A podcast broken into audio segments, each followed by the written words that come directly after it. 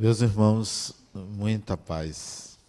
Durante muitos anos, fui funcionário da Caixa Econômica Federal, por onde me aposentei. No final dos anos 80, eu chefiava um grupo de pelo menos 100 engenheiros. E eu era um jovem engenheiro de pouco mais de 30 anos e não tinha muita experiência e dirigir tanta gente. Eram funcionários, engenheiros e outros credenciados. Era um trabalho muito grande. E entre eles tinha um engenheiro que era meu desafeto. Ele não gostava de mim. E eu não entendia por que, que ele não gostava de mim. Ele me hostilizava publicamente e me agredia verbalmente, só faltava me bater mas aquilo não me incomodava pela minha ingenuidade e por entender que não havia razões para ele me hostilizar tanto. Mas chegou a um ponto, um dia, ele entrou na minha sala, muito agressivo, bateu na mesa, na minha mesa, e disse que não descansaria enquanto não me destruísse. Palavras textuais. E eu via visivelmente que ali estava um caso de obsessão espiritual. Porque pouco o conhecia, pouco lidava com ele, não havia uma relação direta, ele era de um dos setores da engenharia, não havia motivo para ele agir daquela forma.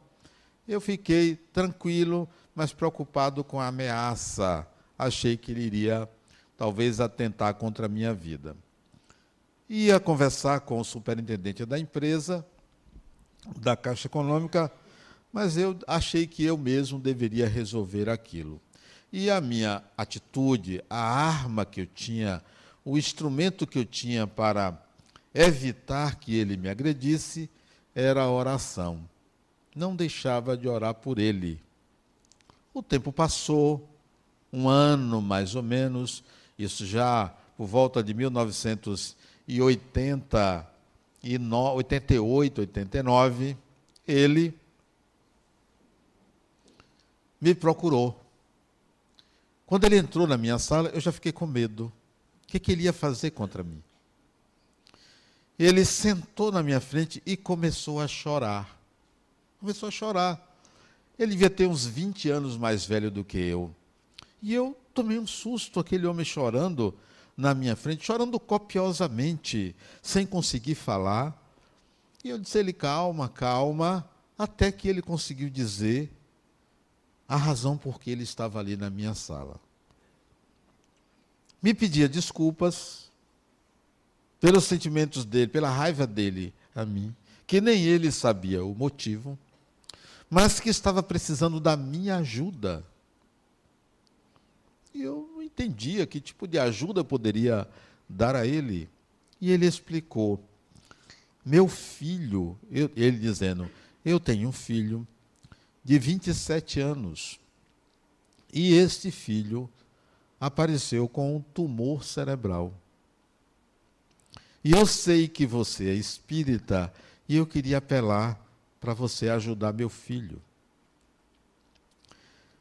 Eu, ao mesmo tempo que fiquei aliviado, porque não era mais uma agressão contra mim, preocupado porque o que, eu poderia fazer por uma pessoa que tinha um tumor cerebral. E o convidei, então, a ir ao centro espírita que eu dirigia ali no Pelourinho, no Instituto Kardecista da Bahia, que levasse o rapaz lá para conversarmos, para eu ver que tipo de encaminhamento eu dava. E ele levou o filho, uma semana depois, no centro espírita, e o rapaz passou a tomar passes.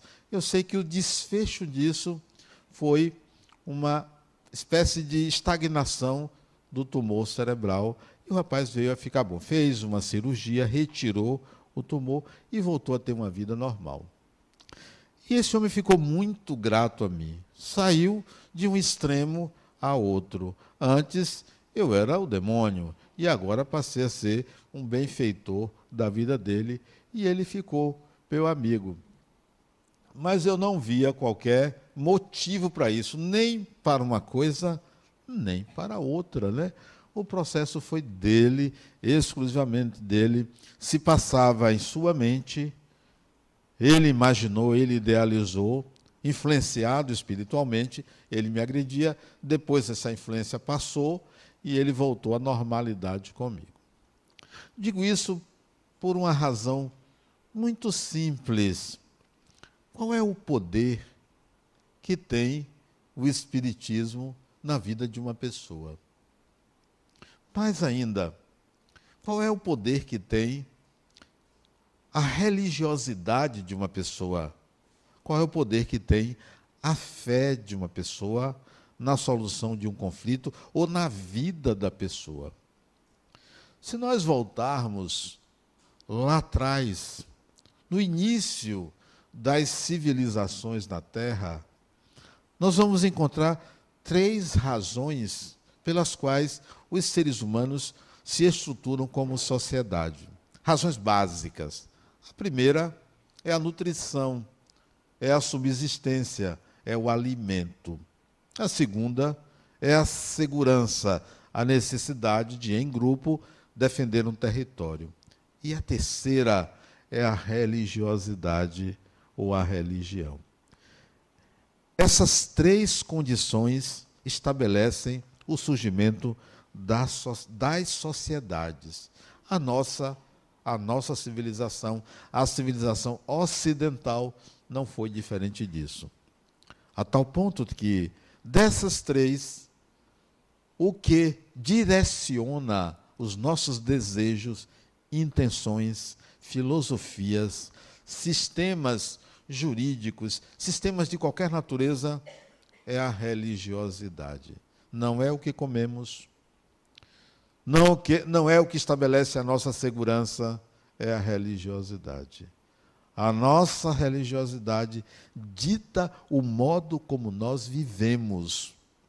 Dita os horizontes da nossa consciência, dita o dia a dia de uma forma automática, independentemente das nossas crenças pessoais, a mentalidade coletiva em relação à religião dita como vive um povo. E isso vale para a humanidade toda. Se nós observarmos de pelo menos 300 mil anos para cá, dizem os cientistas, os historiadores, melhor dizendo, que o Homo sapiens, que dizimou os seres humanos, surgiu por volta de 300 mil anos atrás. Desconfio, esse, desconfio eu que esse número é pequeno, talvez de um milhão de anos para cá. Mas vamos ficar com o que dizem os historiadores. O Homo sapiens começou a sua saga há 300 mil anos atrás. A religiosidade nascente em forma de mitologia, em forma de crença mitológica, veio se aprimorando até que surgiram as grandes religiões. O hinduísmo, o judaísmo, o cristianismo, o islamismo, do outro lado, o zoroastrismo e outras religiões, dominando as sociedades. A nossa sociedade é dominada pela filosofia cristã. De dois mil anos para cá. Um misto de filosofia cristã e filosofia judaico, judaico-cristã. Dominando a nossa mente, a nossa consciência, os nossos desejos, as nossas aspirações, tudo que a gente imagina que seja importante, os nossos medos são definidos por essa expectativa religiosa. A nossa ideia de morte, de vida após a morte, tudo ditado pela religião. De tal maneira que há mais ou menos 400 anos atrás, iniciam-se os movimentos de contraposição à filosofia religiosa. O primeiro movimento chamou-se racionalismo, opondo-se à ascensão, ao domínio da filosofia religiosa ou da religiosidade humana. Por que em oposição? Porque o princípio básico do racionalismo é o seguinte: a minha existência não é creditada a um Deus, a minha existência é creditada ao meu pensar. Penso, logo existo. René Descartes, o francês holandês do início do século XVII. Racionalismo. Nada de religião, nada de filosofia calcada em cima de uma divindade. A existência humana deve ser creditada exclusivamente à sua capacidade de pensar.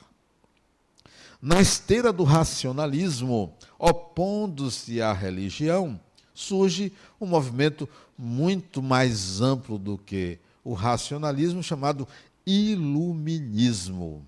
Iluminismo. Olha que coisa fantástica. O iluminismo vem dizer mais do que o racionalismo. Tudo que existe é para o humano tudo que o humano concebe, interpreta, conceitua, é graças à sua capacidade de percepção. Nenhum conhecimento pode ser atestado como verdadeiro se oriundo de uma divindade, tem que ser oriundo do ser humano, a partir de uma concepção humana, iluminismo.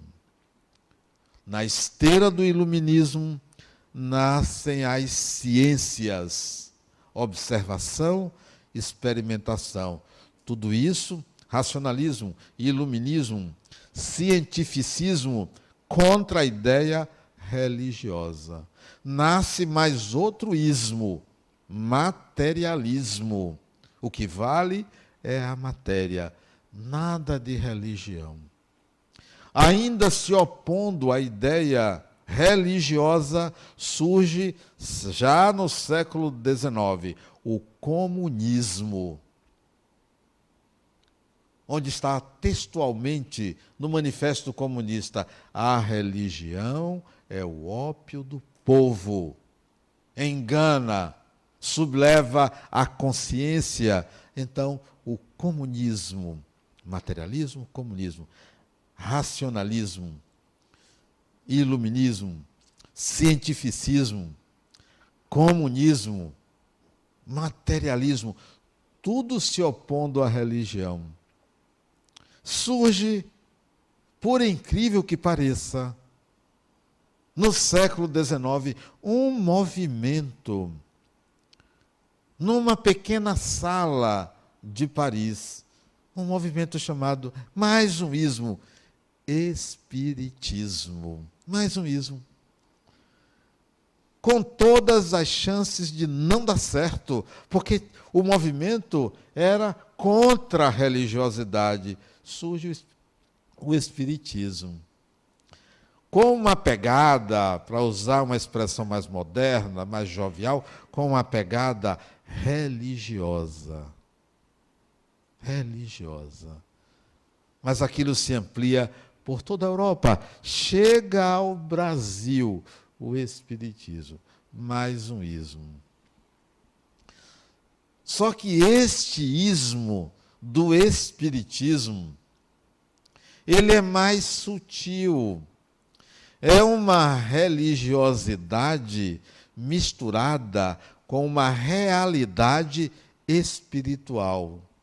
Uma religiosidade que não é calcada em cima da fé, mas da razão, dos fatos, de princípios universais, de leis gerais úteis para toda a humanidade. O ismo do Espiritismo é diferente de todos esses ismos. O ismo do Espiritismo é diferente dos ismos das religiões, que vieram e trouxeram diretrizes, princípios, normas, mas se esqueceram dos fatos, da realidade. O Espiritismo vem com os fatos e com a realidade e diz: olha, há uma vida após a morte, ela funciona dessa forma. Diz o Espiritismo: ah, você não acredita? Morra. simples. Não é uma questão de crença, é de realidade. O Espiritismo não lida com crença, lida com realidades. Mais ainda, esse ismo do Espiritismo, século XIX, lá por volta da década de 60, provoca o surgimento de uma ciência. O Espiritismo foi o grande responsável pelo nascimento de uma ciência chamada psicologia.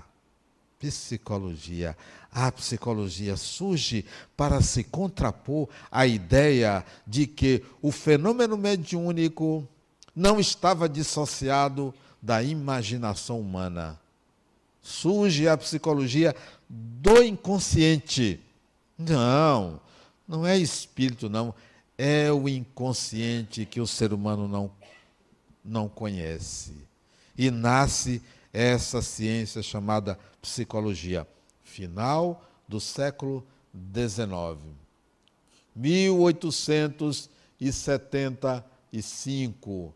Os laboratórios de psicologia começam a aparecer na Europa, depois nos Estados Unidos. E a ciência psicológica se desenvolve em contraposição ao espiritismo. Até hoje, a psicologia não lida com fenômenos mediúnicos, não lida com a existência do espírito. Psicologia é a ciência que estuda o comportamento humano e as relações entre o comportamento e a estrutura psíquica. Não tem fenômeno mediúnico, não tem espírito na psicologia. Então, nós temos de um lado a psicologia, do outro lado, o espiritismo. Aquele colega meu que se opunha a mim, ele teve de que se quedar diante do Espiritismo. Não foi, não era uma oposição a mim. Ele representa esta sociedade cheia de ismos. Ismos de um lado, calcados em cima da religião, ismos do lado do materialismo. Nós vivemos uma religiosidade rasa, barata, pequena, para a solução de pequenos conflitos. Eu estou com um tumor, eu vou buscar a religião. Eu estou com um conflito com meu pai, com minha mãe, com minha mulher, eu vou buscar a religião. É uma religião que não precisaria ser acionada para isso. Porque o ser humano deveria diretamente resolver seus problemas. Você está com tumor, procure um médico. Você está com um conflito conjugal? Dialogue, converse. Por que procurar uma religião? Mas nós vamos à religião porque nós queremos soluções mágicas, imediatas. O imediatismo tem sido palco das religiões. No Espiritismo, não. Pode vir aqui querendo curar suas feridas, você vai ouvir. Essa ferida é importante. É importante. Pergunte para quê. Não pergunte por quê. É uma religião diferente. Por isso que ele foi buscar. Mas ele foi buscar querendo a cura e não a transformação. As religiões oferecem a salvação. O Espiritismo não oferece salvação, oferece autotransformação. Veio no Espiritismo você não vai ter salvação, coisa nenhuma. Está diante do abismo, é capaz do Espírito lhe empurrar. Não tem negócio de salvação. Aqui não tem salvação. Você é o seu problema, você é a sua solução. Se você está no Espiritismo para resolver questões que lhe competem, você está no lugar errado. Está no lugar errado. Vá procurar o médico, vá procurar o psicólogo, vá procurar um conselheiro, vá, para vá a praia. Vá para a praia. Vá jogar na loteria. São 120 quantos milhões você vai jogar na loteria, você vai resolver tudo isso. Não. O Espiritismo lhe coloca em pé. Em pé. Não é sentado, não é deitado, em pé. Vá resolver sua vida, porque você é um ser imortal. Não é resolver sua vida nesta vida, para esta vida, é para sempre. Você não vai aprender aqui coisas que você vai usar dentro de casa. Por falta de educação doméstica. Você vai aprender coisas que você vai precisar para sempre. Para esta encarnação, para depois da morte, para a próxima, para as próximas. É para sempre. Está com problemas domésticos? Vá dialogar. Não é o Espiritismo que vai resolver. Esta religião é diferente. É diferente. É para outra coisa. Mas a gente tem um hábito, um hábito antigo de recorrer aos deuses. Os gregos, no passado, matavam um boi para oferecer à deusa Hera ao deus Zeus, ao deus Apolo. O que é que o boi tinha a ver com isto? Nada. Mais ainda, como o boi era muito pesado, passaram a matar o bode. Por isso que tem o bode expiatório. O que é que o bode tem a ver com isso? É sério. A origem é essa. Matava o próprio do bode, do bode, o sangue lá saindo para agradar os deuses fazemos a mesma coisa hoje. Fazemos. Não matamos o bode, mas resolvemos fazer uma caminhada até a igreja. Eu tenho um paciente que ele foi fazer uma caminhada porque ele disse: Adenalva, eu preciso me aliviar. E foi fazer o caminho de Santiago. Andou, andou, andou, andou, andou, andou, andou, 15 dias andando, andou, pés inchados, sangrando tal. E dizendo, não, Adenal, mas eu preciso disso. Voltou. Voltou. Disse, Adenal, eu estou renovado. Eu decidi que no próximo ano eu vou fazer o dobro de caminhada.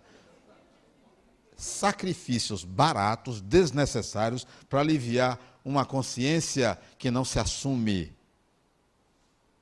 Não as divindades não precisam disso. Quando não, você pega um dinheiro e doa. Ah, eu vou doar. Eu vou doar. Eu tenho, vou doar. Porque vou ajudar. Quem disse que você, ao doar, você está resolvendo o seu problema? Você está ajudando a instituição, ok. Aliás, pode doar 100, 200 mil, pode doar mas não vai resolver o seu problema, porque o seu problema não é resolvido com a doação de dinheiro. O seu problema é resolvido com o seu processo de autotransformação. Autotransformação, que pressupõe, primeiro, crise de vida. Nenhum ser humano maduro e adulto ficaria satisfeito com a própria vida numa sociedade tão desigual como a nossa tão desigual, tão absurda, tão discriminatória, tão injusta. Quem consegue ser feliz vivendo nesse caos social? Não consegue. Eu, pelo menos, não consigo. Há que fazer alguma coisa. Então, eu entrei em crise lá atrás, trinta e poucos anos, entrei em crise. Espera aí, a vida é só isso? Trabalhar, ganhar dinheiro, ter família, ter patrimônio? Isso não é difícil. Não é difícil. Tem que ter um sentido maior. E foi o Espiritismo que me disse: olha, você tem algo a mais para fazer, porque viver assim é muito fácil. Eu não me satisfiz? Não me satisfiz. Todo mundo contente? Não, peraí. Tem que ter alguma coisa para fazer. E não basta eu destinar uma parte dos meus recursos para doar. Olha, eu estou fazendo minha parte. Quem disse? Que é assim, que é a repartição em partes iguais. Não, você tem a sua parte que ela é estritamente pessoal, é do seu jeito, é da sua forma, não é da forma coletiva. A minha maneira é uma, a sua é outra. Então, é preciso entrar em crise. Olha, você vai numa igreja, as pessoas tentam levantar sua autoestima. Aqui eu digo, entra em crise. Totalmente oposto, diferente. Não, aqui não é para você vir e sair em paz. Eu quero que você saia aqui preocupado, confuso, fui fazer assistir uma palestra, eu saio pior do que eu entrei. Eu quero isso. Pode sair, pior do que eu entrei. E diga às pessoas, não vão lá, porque lá você vai sair confuso. Porque o palestrante vai dizer: trabalhe, melhore essa sociedade. Não é só se melhorar, não. Porque você pode pensar assim: não, eu vou ser uma pessoa boa. Tá bom, é só isso? Não. Melhore-se e parta para melhorar a sociedade. Porque a sociedade está caduca, ultrapassada. Instituições embora respeitáveis, mas prejudicando o próprio cidadão, as pessoas.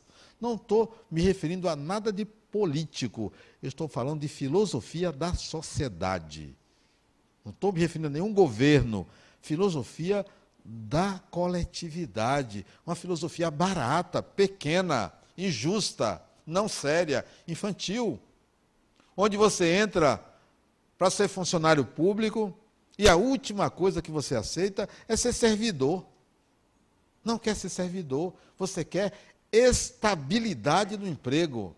Então, peraí, então você não é servidor, você quer se manter sem o esforço pessoal, sem empreender, e nós precisamos de pessoas que empreendam em favor de si e da sociedade. Então, meu conselho é: entre em crise. Crise de vida. Não é crise conjugal. Não é crise de relacionamento. Não é crise financeira, não. Entre numa crise de vida. Para que minha vida? Para quê? Porque senão não tem sentido viver assim. Não tem sentido. Eu fico perguntando: como é que uma pessoa pode acreditar que a vida acaba com a morte do corpo? e achar que isso é suficiente. Que, como é que uma pessoa pode pensar em se aposentar da vida? Tem gente, não sei se vocês acreditam, tem gente que se aposenta da vida. Não, eu não quero mais trabalhar. Como assim, cara pálida? Você vai fazer o que com você? Acha que ficar na frente de uma televisão assistindo séries é a finalidade da vida de uma pessoa? Pelo amor de Deus, isso é pequeno demais acha que viajar uma vez por ano, ou fim de semana curtir com os amigos, tomar uma cerveja, tomar isso, tomar aquilo, é o suficiente. Tá bom, eu tenho os amigos, eu tenho dinheiro, é isso, meus pêsames. Uma formiga faz melhor. Uma formiga faz melhor. Uma abelha faz melhor. Não, que mentalidade é essa? Onde é que nós nos perdemos? A sociedade se perdeu. Se perdeu. A gente não encontra saída, solução. Por quê? Porque vive uma vida mediana, medíocre, para não dizer medíocre, uma vida medíocre. Entra em crise. Entrou em crise, não queira sair tão rápido, não. Não queira sair tão rápido, não.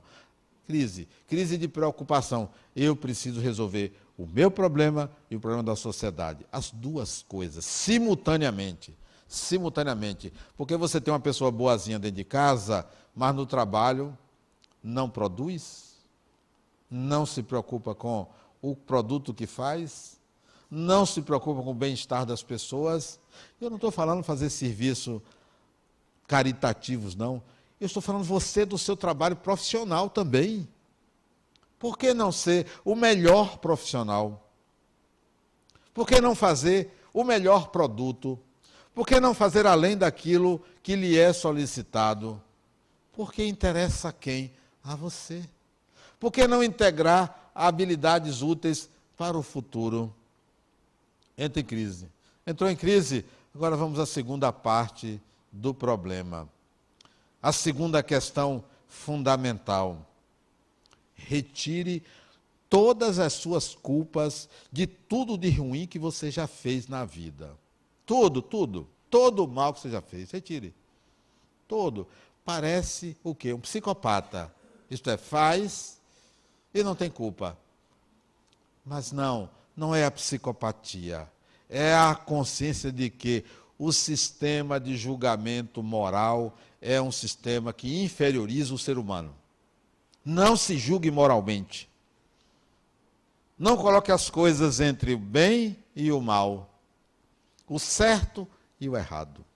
Esse sistema aniquila a razão humana e nos coloca abaixo da nossa capacidade de realização.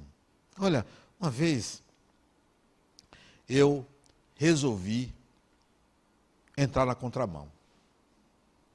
Errado, né? Mas eu olhei, não tinha guarda, não tinha, não tinha ninguém. Assumi que vou fazer aquilo. Mas se aparecesse um guarda, pode multar. Pode multar. Não tenho culpa nenhuma. Fiz porque quis. E faria de novo, mesmo sendo multado.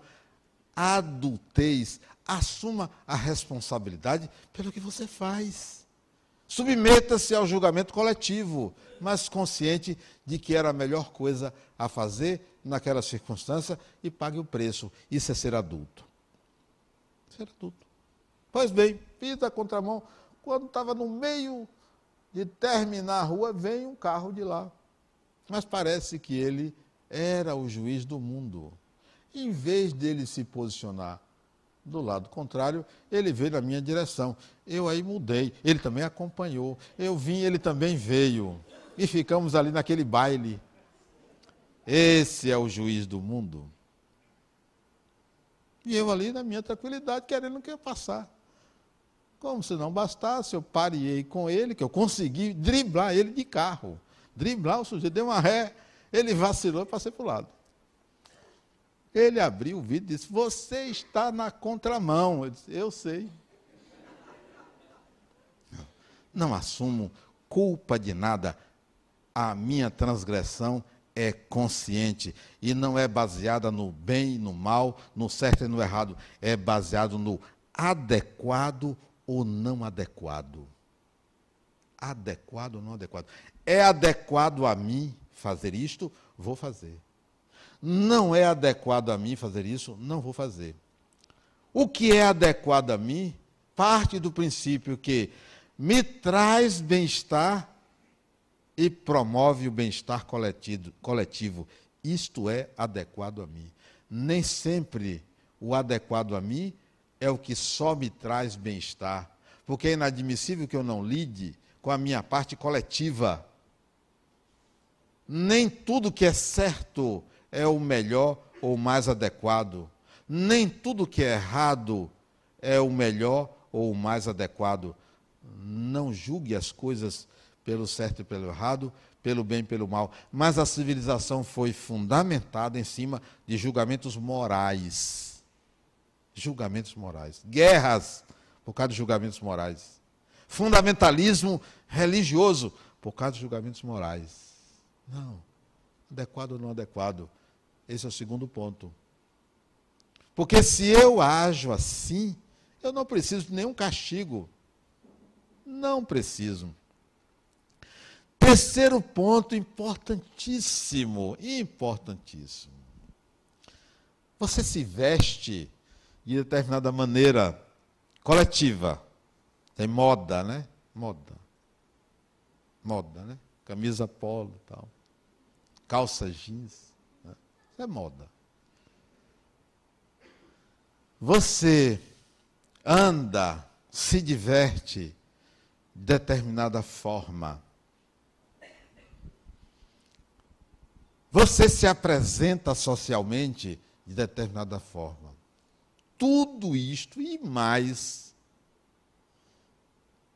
acontece de acordo com a crença que você tem sobre Deus. O seu Deus dita seu modo de ser. Dita. Lamentável isto. Lamentável as pessoas dizerem assim: eu tenho que prestar contas a Deus. Lamentável isso. Sinto muito em quem pensa assim. Sinto muito. Não, eu não tenho que prestar contas a Deus. Sabe por quê? Porque Deus não é banqueiro. Não é banqueiro. Esse prestar contas a Deus está na vida de uma sociedade calcada em cima de valores pecuniários, de valores morais, de valores onde ou você faz ou você é punido. Não. Aí você vai me perguntar: e agora? O que é que eu faço? Eu tenho que eliminar Deus? Olha que coisa difícil responder essa pergunta. A pergunta é inadequada. A pergunta é pueril. Eu estou dizendo que o modo quando, como você enxerga a divindade dita a sua vida. Então faça disso o que você achar melhor. Pode ter certeza. O grande desafio é você mudar o conceito que você tem de Deus, porque não pode ser o mesmo de dois, três, cinco mil anos atrás. Tudo evolui. O seu conceito sobre Deus também tem que evoluir. Mas as pessoas ainda veem um Deus punitivo, um Deus estressante. Estressante. O Deus das pessoas é estressante, porque fica com uma espada na sua cabeça. Se você erra, na sua concepção, ele vai cortar. Não, na minha não. Não. Isso não é Deus. Isto é uma condenação prévia baseada na maneira como passaram a nós a religião. Passaram assim. Felizmente, veio o Espiritismo, que diz assim: ó, oh, sabe uma coisa? Você é espírito, você é imortal. Pronto. E agora? Você vai fazer o que com isso? Não tem punição, não tem inferno, não tem céu, tem você. Você e bilhões de espíritos aí. O que, é que você vai fazer da sua vida? Mas a gente coloca um Deus que fica julgando. Ainda tem gente que diz: olha, tem um diabinho de um lado e um anjo do outro. Isso é coisa de criança. Será que você não sabe discernir o que é que você quer? E acha que a sua dúvida pertence a uma influência espiritual positiva ou negativa? De onde você aprendeu isso? da religiosidade primitiva. Não, não tem diabinho, nem tem anjo, tem você. Você e você. Vai fazer o quê? O seu conceito a respeito de Deus pode ser sua sina. Pode ser sua sina. Pode ser seu sofrimento. E é para muita gente. Há que mudar. Há que ressignificar há que transcender esse conceito barato de um Deus que fica lá de cima, manobrando marionetes. Isso é pueril. Pueril. Então, essa é a terceira, terceira etapa. A primeira, crise existencial. A segunda, saia do julgamento moral. A terceira, mude o seu conceito a respeito de Deus. Só que não é fácil, Nada disso. Muito menos você mudar o seu conceito. Porque você tem medo. Medo. As religiões incutiram medo na gente. Você tem medo. Medo de se perder, medo de ficar maluco, mais do que já é. Medo de sofrer, medo de ficar sozinho, medo de sucumbir aos seus próprios demônios aí, subjetivamente falando, medo. Qual criança que ainda não aprendeu as primeiras letras. Ora, você é adulto, você é espírito, investigue, contraponha-se. Contraponha-se a tudo que você aprendeu para você constituir algo que é sólido para você. E coloque o que é, você considera que é sólido para você ao crivo coletivo para não ser uma coisa individual. Então, não é fácil abdicar do, da crença que você tem a respeito de Deus. E pasme, você não está acreditando em Deus. Você construiu uma ideia e é em cima de uma ideia. Olha como são ideias. Ideias são criações mentais advindas de uma alquimia entre emoção e intelecto. Isso se mistura e produz a ideia ou o pensamento. A ideia mais concretamente. Suas ideias têm instintos, emoções, informações, gera ideia. E a gente não consegue entender que muitas das nossas ideias são fantasiosas, são construídas em cima de bases falsas, de emoções desencontradas, de fantasias criadas pelos nossos medos. Então, por que não ser adulto? Dizer, peraí, eu vou arrumar minhas ideias. Eu vou tentar construir algo que eu sinta que é mais seguro para mim do que me apegar a uma ideia de um Deus fora de mim. Não, eu vou me basear em mim mesmo, na minha razão. Pode estar equivocada, mas eu vou submeter ao crivo externo. Não é fácil abdicar da ideia de Deus. Até o materialista, até o ateu, para abdicar da ideia de Deus, ele constrói um suporte para isso algo que lhe dê sustentação, porque o arquétipo religioso, ele é muito poderoso para ser abdicado. Ele conduz a vida humana. Insere a gente dentro de um universo dominado por ele, pelo arquétipo. E a gente pensa que o universo é dominado por Deus. É um arquétipo psiquicamente que conduz isso. E para se libertar não é fácil. Feito isso, mudou sua ideia de Deus? Fez sua ideia evoluir. Portanto, não é o mesmo Deus. Parta para a quarta etapa desse processo que o Espiritismo nos induz, oferece. Não é brincadeira, não é para se consolar e ir para casa em paz. Olha, poxa, hoje eu vou dormir em paz, porque eu fui para o centro não, eu quero que você tenha sono, insônia. Acorde de ressaca amanhã de manhã e vá trabalhar de mau humor, porque alguém disse: Olha, você é um problema.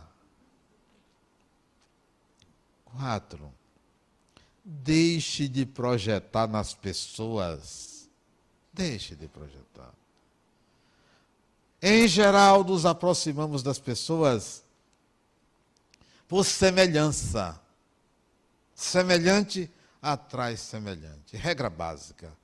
Se você está com uma pessoa que não presta, é porque você também não presta. Não tenha dúvida. Não, é. O que é que eu faço com meu marido? Ele é isso, esse eu dizendo, ah, ela não sabe de nada. Ela está descrevendo ela. É a mesma coisa, farinha do mesmo saco. Ele também não, eu não aguento minha mulher. Vou trocar. Troque. Pode trocar. Você e ela, farinha do mesmo saco. Somos seres humanos. Não projete. Semelhante atrás semelhante. Deixe de projetar. Em geral, admiramos as pessoas pelo que queremos ter que elas têm. Nos aproximamos por semelhança. Admiramos porque queremos aquilo em nós. Aprenda. Não dê ao outro, não ofereça ao outro o que lhe pertence. Tente encontrar no outro aquilo que pertence ao outro, que é do outro e não que é seu. Não queira do outro o que o outro não quer lhe dar, nem pode lhe dar. Deixe de projetar. Ninguém é a salvação de ninguém, ninguém é alma gêmea de ninguém. Nós estamos vivendo experiências afetivas compartilhando encontros afetivos. Nós estamos numa fase, num estágio de evolução em que o acasalamento é fundamental. Ninguém vive sozinho. É fundamental o acasalamento. E esse acasalamento, ele se dá por semelhança, por atração de semelhantes. Então, não culpe o outro uma pessoa que terceiriza responsabilidades pelo que lhe acontece é imatura. Do tipo assim, a culpa de eu estar assim é de fulano. Quer terceirizar a responsabilidade. A responsabilidade pelo seu destino é sua. Ah, mas fulano me roubou. Roubou porque não lhe pertence. O seu problema é ter o que, o que não lhe pertence. Se não fosse fulano que tivesse lhe roubado, a vida ia fazer você perder. Tudo que lhe acontece não é causado por outra pessoa. A pessoa é só mero instrumento, às vezes infeliz instrumento, para que lhe aconteça aquilo. É você o seu problema. Não pergunte por quê, pergunte para quê. Tire o outro da responsabilidade, mesmo que você vá atrás da justiça humana para lhe devolver o que supostamente lhe pertence. Independentemente disso, você considere que você é a causa daquilo. Não é o que é que eu fiz para merecer, não. Se está acontecendo com você é porque você merece. Se pergunte para quê? O que é que a vida quer me ensinar com esse problema? O que é que a vida quer me ensinar? E quando você aprender o que é que a vida quer ensinar, nunca mais acontece aquilo. Se aconteceu de novo, ainda não aprendeu a lição. Não aprendeu. O outro chegou para mim, colega, psicólogo. Psicólogo é tudo problemático. É tudo problemático. Eles acham que sabem de tudo e ainda cobram caro. É um negócio sério. Tem exceções. Aí veja, chega para mim Adenauer. Eu, 47 anos, ele, Adenauer, eu, depois que fiz psicologia, ele veio fazer psicologia mais tarde. Eu comecei a ganhar dinheiro. Porque antes eu vivia de emprego em emprego. Emprego em emprego. E passei a ganhar dinheiro depois que eu me transformei em psicólogo. E depois que eu falei que eu era seu amigo. Eu disse, eu quero a minha parte, né? Aí veja. Aí ele me procurou mês passado. Adenauer, os pacientes sumiram. Né? Sumiram. Mal está dando para pagar as contas. Por que, fulano? Ainda não aprendeu a lição. Não adiantou mudar de profissão. Ainda não aprendeu a lição. Quando você aprender a lição, você não vai ter esse tipo de problema. Aprenda a lição. O problema é que a gente não consegue descobrir o que é que precisa aprender. A gente quer soluções mas não quer entender o problema. Quer soluções. Denal me mande pacientes. Não adianta, manda, mas não resolve. Quer soluções. Entenda o problema. Pergunte-se para quê. Quando você pergunta para quê, a resposta não é imediata, porque o diálogo que o Criador da vida estabelece com você tem outra linguagem. Tem outra linguagem é diferente. Não é uma resposta simples, ela é complexa, mas a, a gente tende a achar que é uma resposta simples. Do tipo assim: olha, Adenal, o que aconteceu comigo? Eu estava pensando numa pessoa, ela me ligou, olha, olha como a gente está conectado. Acha que é isto? É óbvio. Se você tem um celular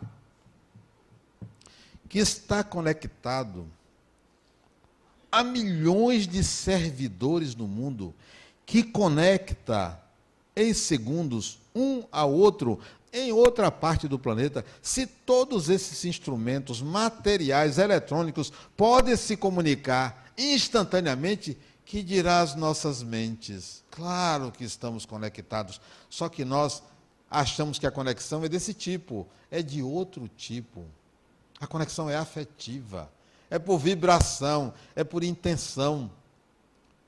Como é que você acha que Deus vai mandar para você um dinheiro porque você está com dívidas? É isso. É um Deus barato esse. Esse eu não quero, porque vai me viciar. Eu quero um outro Deus que diga assim para mim, ó. Um monte de respostas que eu consiga conectar e realizar. Não quer um Deus salvador, não quer um Deus salvador, não quer um Deus solucionador dos seus problemas. Quer um Deus que dialogue numa linguagem inacessível a qualquer outra pessoa, porque ela é sua e dele. A moral religiosa, ela pode ser prejudicial a nós. Se você continuar no mesmo sistema arcaico de crenças, trazendo para o Espiritismo o mesmo modo de lidar com a religião, você vai estar fadado a sofrer, porque acredita que o sofrimento redime, a ser punido, porque acha que precisa de uma punição, e a ficar na roda das reencarnações sem conseguir sair, porque está à espera de que algo lhe tire dali. Assuma. Assuma quem você é. Assuma. Assuma a sua condição perante qualquer outro ser humano. Porque assim você já não fica cheio de fantasmas lhe julgando. No livro dos Espíritos tem um capítulo chamado Leis Morais. Leis Morais. Leiam. Mas a linguagem é do século XIX. Hoje, se fosse escrito, não estaria escrito leis morais, mas sim leis universais. Mas a palavra moral era utilizada para realçar um contraponto a uma sociedade imoral, amoral, a uma sociedade que não tinha moral de fato. Mas nós já temos bom senso para entender que nem sempre o que é moralmente correto é o adequado. Nem sempre o que é moralmente incorreto é o inadequado. Isso pode trazer uma confusão para qualquer um de vocês, mas eu prefiro que vocês saiam daqui querendo aprender, estudar, interessar-se, resolver o seu dilema pessoal, do que saiam daqui em paz e harmonia para no dia seguinte fazer a mesma coisa, viver na sociedade injusta, continuando injusto, sem fazer nada por si e por ela. Muita paz.